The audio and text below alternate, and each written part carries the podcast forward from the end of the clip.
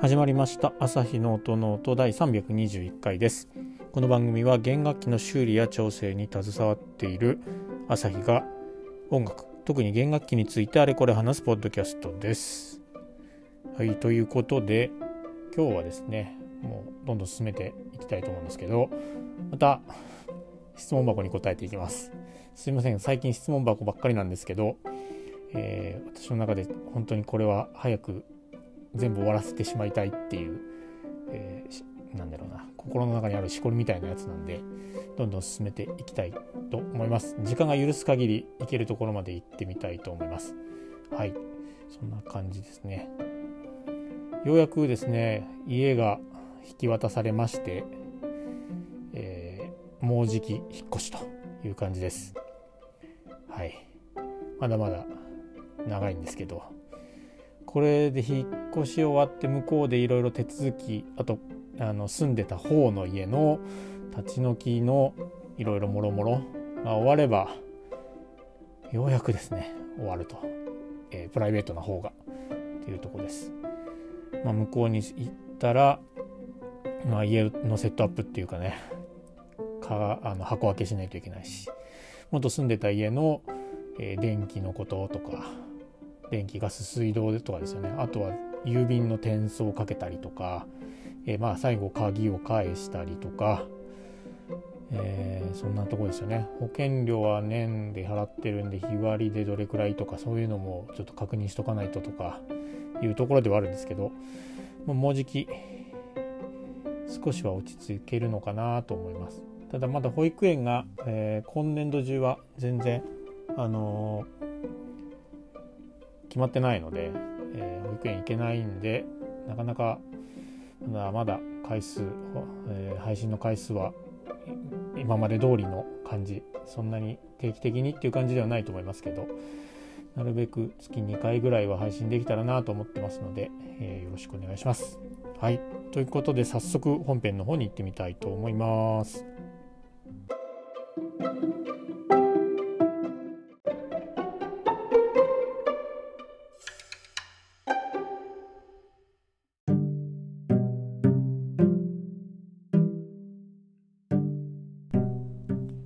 では早速行ってみたいと思います。えー、回答の日付回答した日付が10月の4日ですね。前回までは9月終わっているので今回は10月。多分うまいこといけば11月も全部いけるかなと思います。この辺はちょっと質問も少なかったのではいそんな感じです、えー、10月の4日回答分価格表にあるクリーニング A、B の違いは何ですか？またもどちらもリタッチを含むとなっていますがリタッチ何箇所とかはありますか？これですね。えー、まあ、これ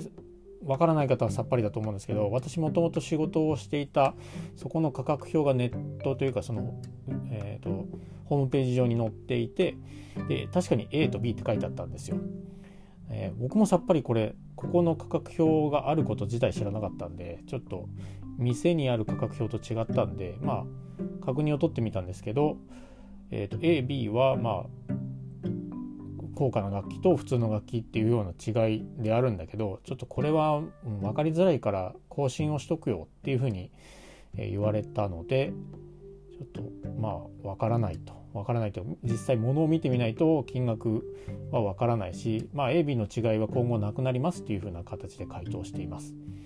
で私はここ職場を離れてしまったので今どうなってるかっていうのも見てないんですけれどもそんな形ですね。はい。すいません。ちょっと早く早めにあ？早足になっちゃいますけれども。はい。次。同じく4日回答文です。ニスのリタッチの価格はどれくらいですか？どの区配ですか？ですね、えー、どのくらいかなんですけどこれはもうそのニスのリタッチをしてもらいたい範囲、まあ、面積とか大きさあとはニスがどれくらい取れてしまってるか、えー、表層だけ取れているのかもうガチってこう欠けてし欠けてしまって下地のキーが見えてしまっているのかもしくはキーも削れてしまっているのかとかですね。あとはそのリスリタッチをしたいミスに、えトラブルとか不具合、えー、そういうところがどれくらい経っているものなのか。汚れが沈着していたら汚れをクリーニングをしないといけないしとかですね。そういったところでまず変わりますと。あとは楽器そのものの、えー、価値ですね。そういったところでも、まあ、金額は変わりますね。ですのでどれくらいっていうのはなかなか難しいんですけど、まあ、数千円から大きいものだと数万円私が ニスリタッチで一番金額をいただいたのは確か4万円5万円ぐらいだったような気がするんですけどそんな感じがもありますのでこの辺はまあ物を本当に見てみないとわからないっていうところですね。はいまあこれは私の金額なのでそれぞれのお店とか、まあ、工房さんでも金額多分絶対違うと思いますしその辺はやっぱりなかなかね、うん、金額をズバッと伝えるっていうのは難しいと思うのでお近くのそういったところで、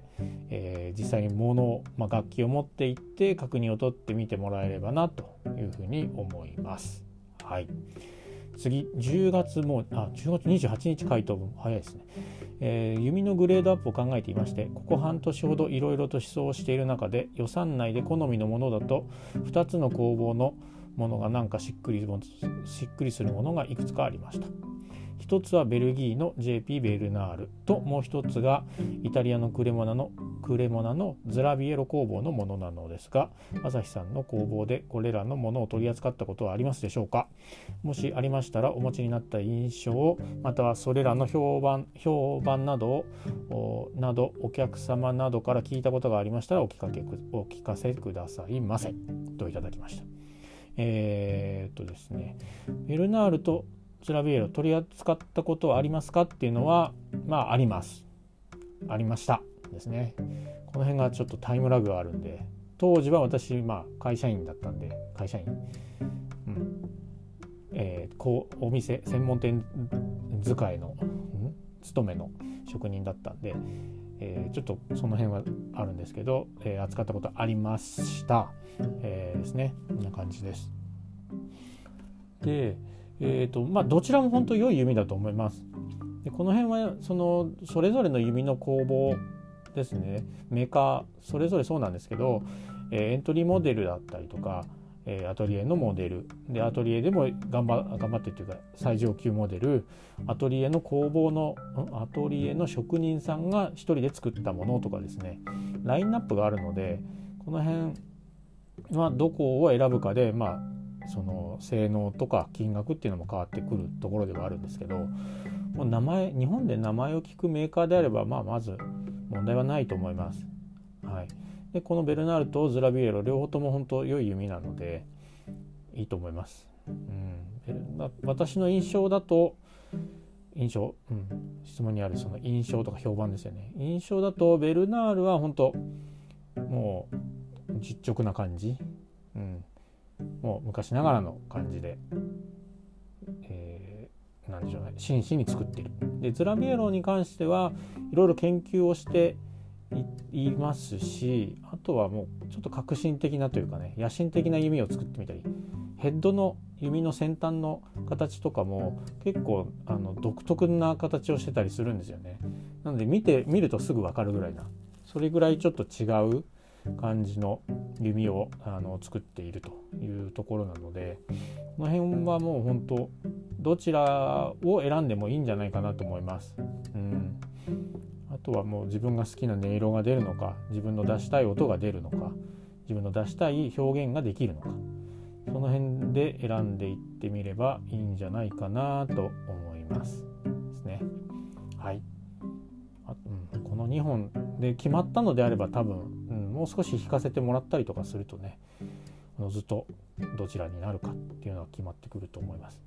えー、10月20 10月に頂いてるのでもしかしたらもう買われているのかもしれないんですけど、まあ、どちらか買われていた他の意味を買われたちょっとわからないですけども、えー、楽しい演奏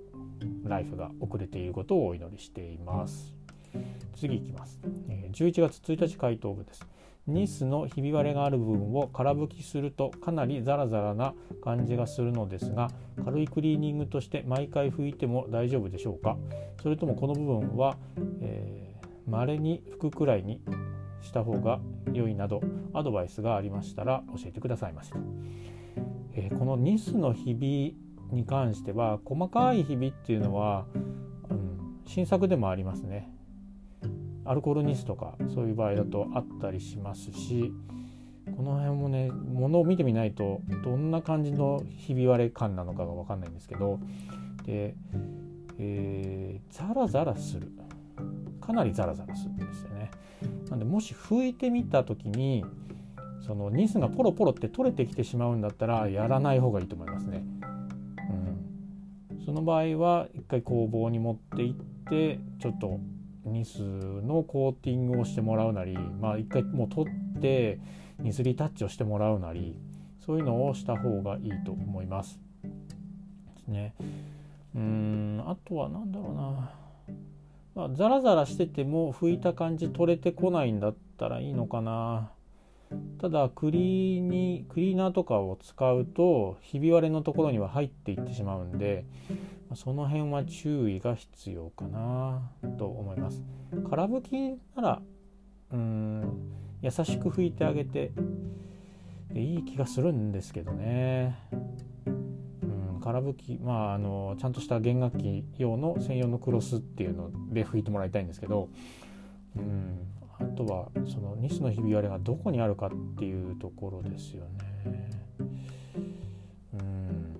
っぱりハイポジション楽器でいうとこのハイポジションに当たるあの正面から見て右肩のとことかあとはどこだろうな。まあ顎当ての近くまあ首が当たるところ横板の部分とかああいったところなのかなと私は想像するんですけどあの辺はやっぱり手の汚れとか、まあ、油とか湿気も多いのでうん注意しながら拭いてもらうっていう。ころですね。ただまあこういうふうにうかつなことちょっと言えないのでやっぱり物を見てみてじゃないとちょっと正しい判断もできないなというふうに思います。はい、工房を持っていかれたのでしょうかね。うまいことその辺がクリアになっていたら嬉しいです。次です。11月1日回答文。え弦楽器を制作するにあたって表裏板の材料の質はもちろんアーチや厚みがその楽器の音色やレスポンスがとても重要と耳にします。その板の厚みのグラデーションはいくつかのデフォルトとなるセオリーがバイオリンビオラチェロそれぞれにあり制作者はそれらの真似から始めて徐々に自分のスタイルを築いていくのかなと想像するのですが実際のところどうなのでしょうかもうその通りでいいと思います。うんえー、うん、最初から自分の、えー、とやり方法っていうのを持ってるっていう人は多分いないと思うんですよね。まずは、えー、しっかりとしたお手本を作るお手本通りに作れるっていう技術がないとどうにもこうにもなのでお手本通りに作っ何本か作ってでどういう音になった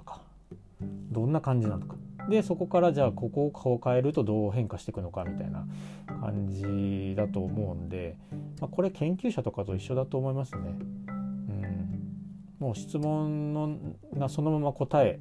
ということでいいんじゃないかと思います。うん、よくいろんなところで言われるんですけど型があるからいいなんだっけまあ全然出てこなくなっちゃった。型があるから型がないと型なし。で型をを崩すから型なんて言うんでしょう。なんかそんなこ言い方言い回しがあると思うんですけど、えー、型破りか。型があるから型破り。で型がないと型なしっていうそんな感じ。あもうテキストにも書いてありますね。そんな感じだと思いますよ。うん、はい。次の行ってみましょう。11月5日です。楽器を弾いていない時でも駒や表板にかっこ、えー、もしかしたらペグとかにもかっこ閉じテンションが常にかかっている状態だと思うのですが弾かない時はピッチを下げておくとそのテンションは少し減るので楽器を長持ちさせる効果はあると思いますか？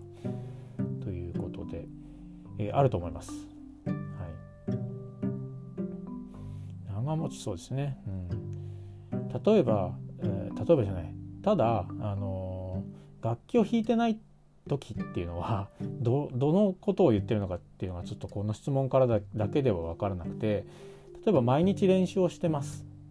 で練習してない要は自分が寝てる時とか仕事をしてる時他のことをしてる時っていうのも、まあ、楽器弾いてない時になるんですけど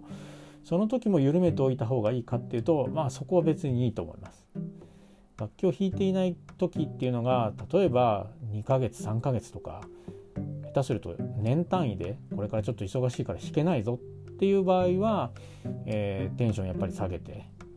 えー、保管をしておく方がいいと思いますね。ある意味なんだろうな年以上もう数年弾かないぞっていうのが分かってるのであればもう昆虫とかも倒れるかもしれないですけど、まあ、立ててもらえば全然いいので、ま、弦を外しちゃうっていうのも一つの手だと思います。い、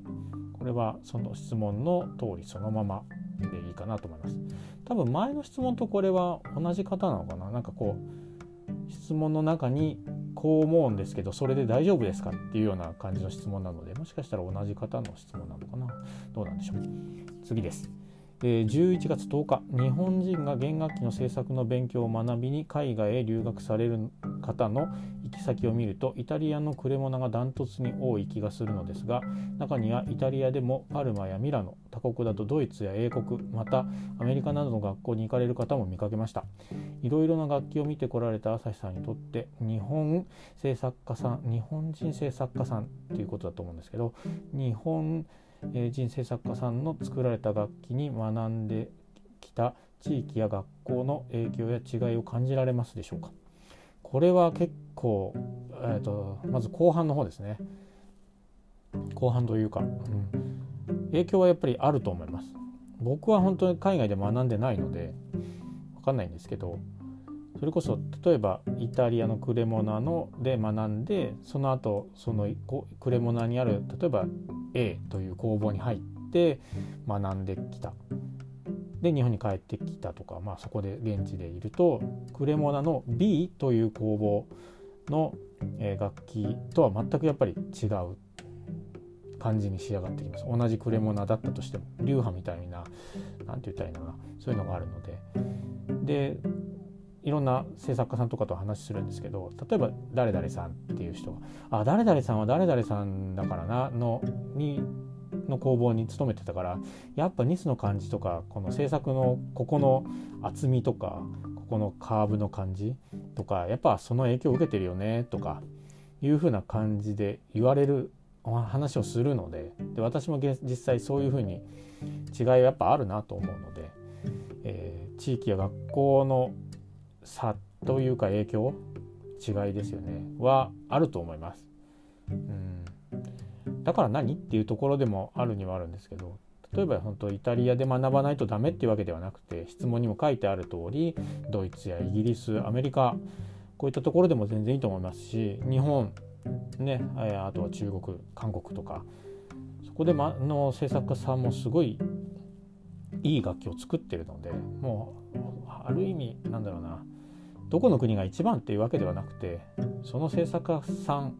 もう国単位とかじゃなくてその制作家さんがどういう、えー、哲学とか意欲意思でもって楽器を作っていてそのじゃあ音は好きなんですか、えー、自分の仕事で使うんだったら仕事で使える武器となるのかどうか。その辺で、えー、こう自分で選んでいっていただければいいのかなと思いますね。はい、次の質問です。11月15日。弓に関して号泣。と腰があるというのは同じ意味でしょうか？また腰があるものが良いと聞きますがありすぎるということもありますか？とまず最初号泣と腰についてのこのおなどう同じ意味なのかっていうとこなんですけど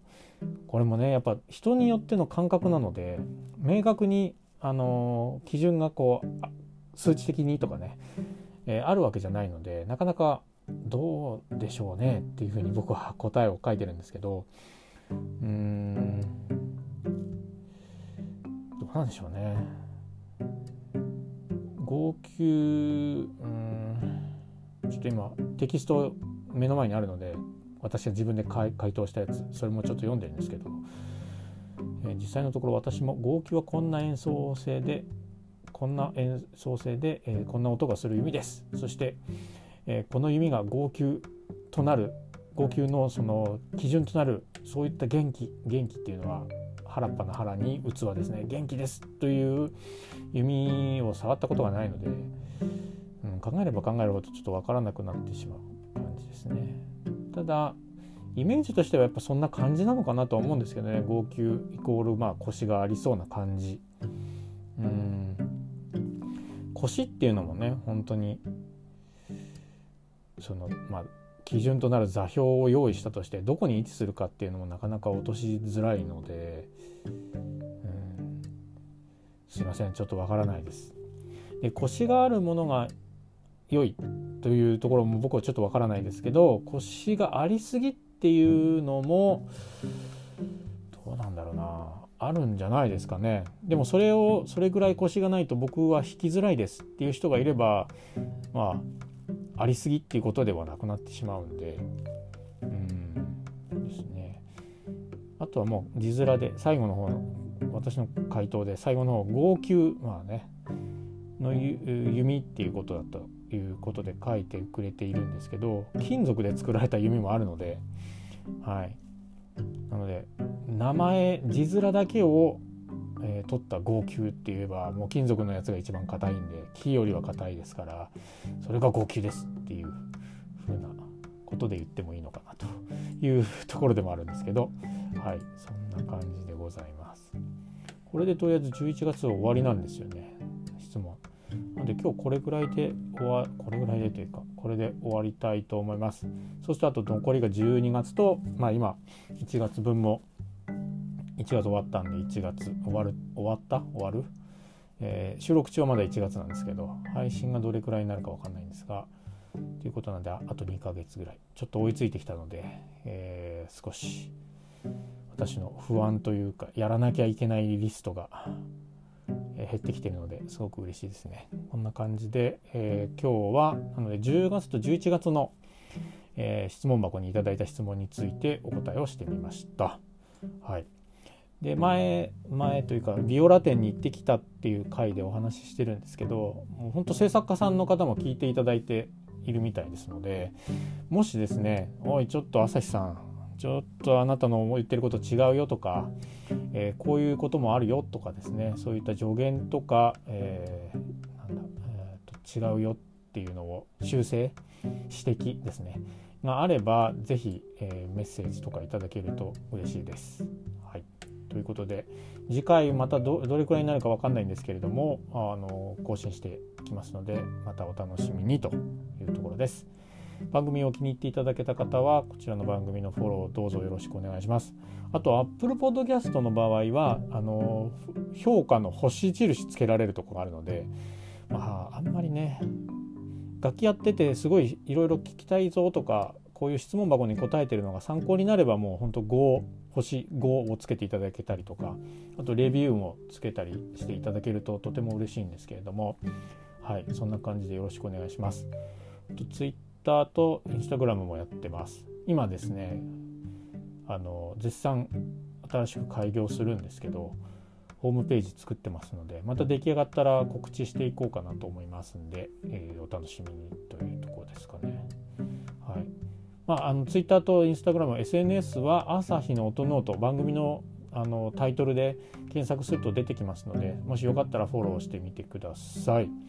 はい、あとはお便りも募集しています。朝日 .soundnote.gmail.com